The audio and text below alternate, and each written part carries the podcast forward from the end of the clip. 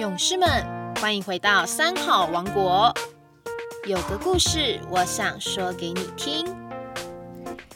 各位亲爱的朋友，大家好，我是启金国小校长杨生任。有个故事，我想说给你听。这个故事是打倒野狼大作战。很久很久以前，山里住着一群羊。这群羊整天都在阿尔卑斯草原上享用茂盛的青草。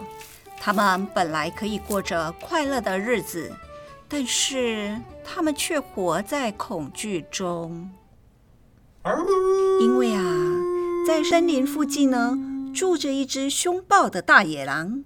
当它肚子饿了，就会走出森林，抓走一只羊，并拖回它的洞里，然后。把羊撕成碎片，狼吞虎咽的吃得一干二净。羊群们感到悲伤又愤怒，但是又不知如何是好啊。有一天，其中一只羊做了一个决定，他召集了所有的羊，发表了一场长篇演说。他要大家团结，同心协力，打倒大野狼。他说。团结就是力量，团结就能生存，分裂就会灭亡。他具有大将之风，而且在他的心中，他已经在领导作战了。他的想法是：首先，他们排成一列一列队伍往前进，然后使尽全力扑向大野狼，冲啊！只要大家紧紧靠在一起，就能将大野狼踩得扁扁的。这是一个很容易执行的计划啊！但是没有一只羊愿意站在第一排。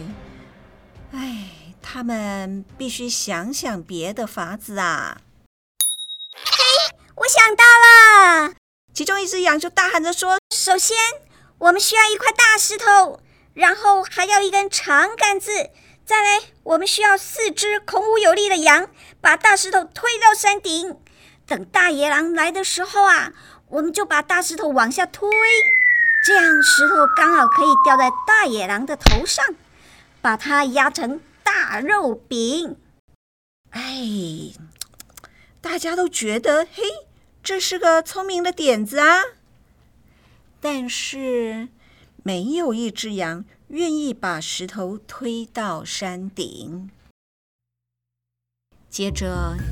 一只老羊来到了羊群前面，它是一只非常有智慧的羊，说出来的话都是它的经验之谈哦。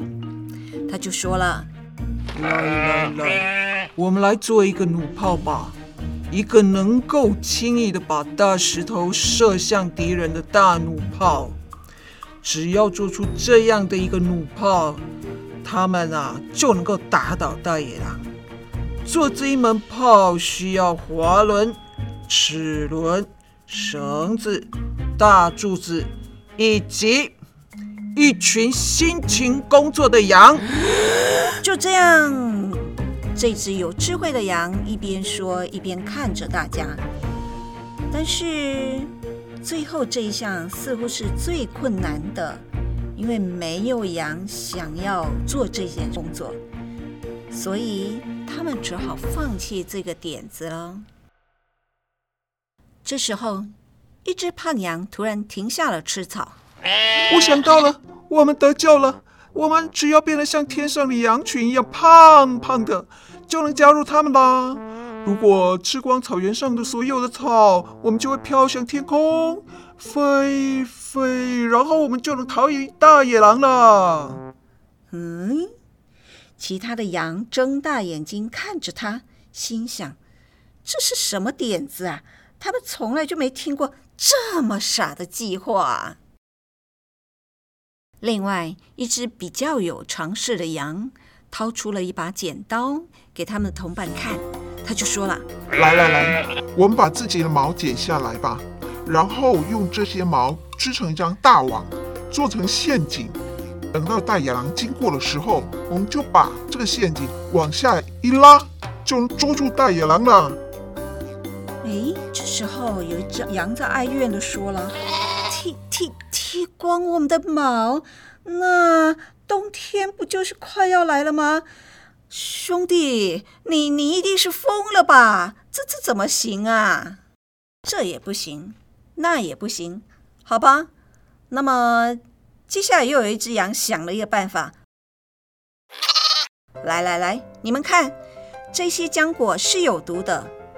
来，我们来做一只假的羊吧，把里面塞满浆果。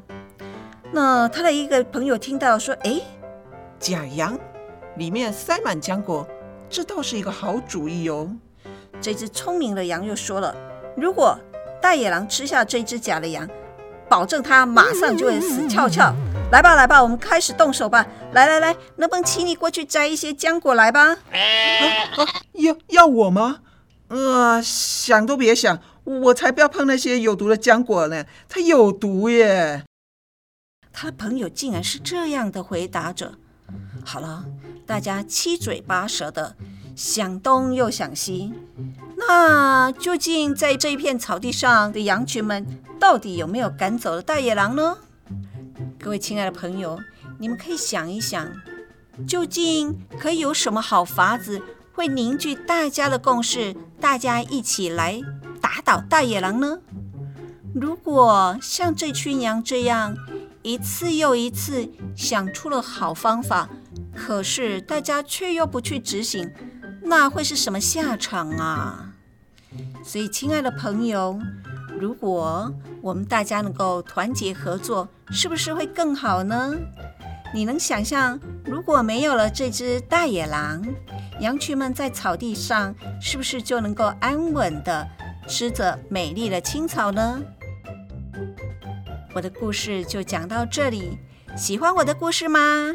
如果喜欢，那欢迎你到图书馆去借，或者是购买阿布拉教育文化有限公司所出版的《打倒野狼大作战》。以上我的故事讲到这里结束，谢谢大家聆听，下周三再见，拜拜。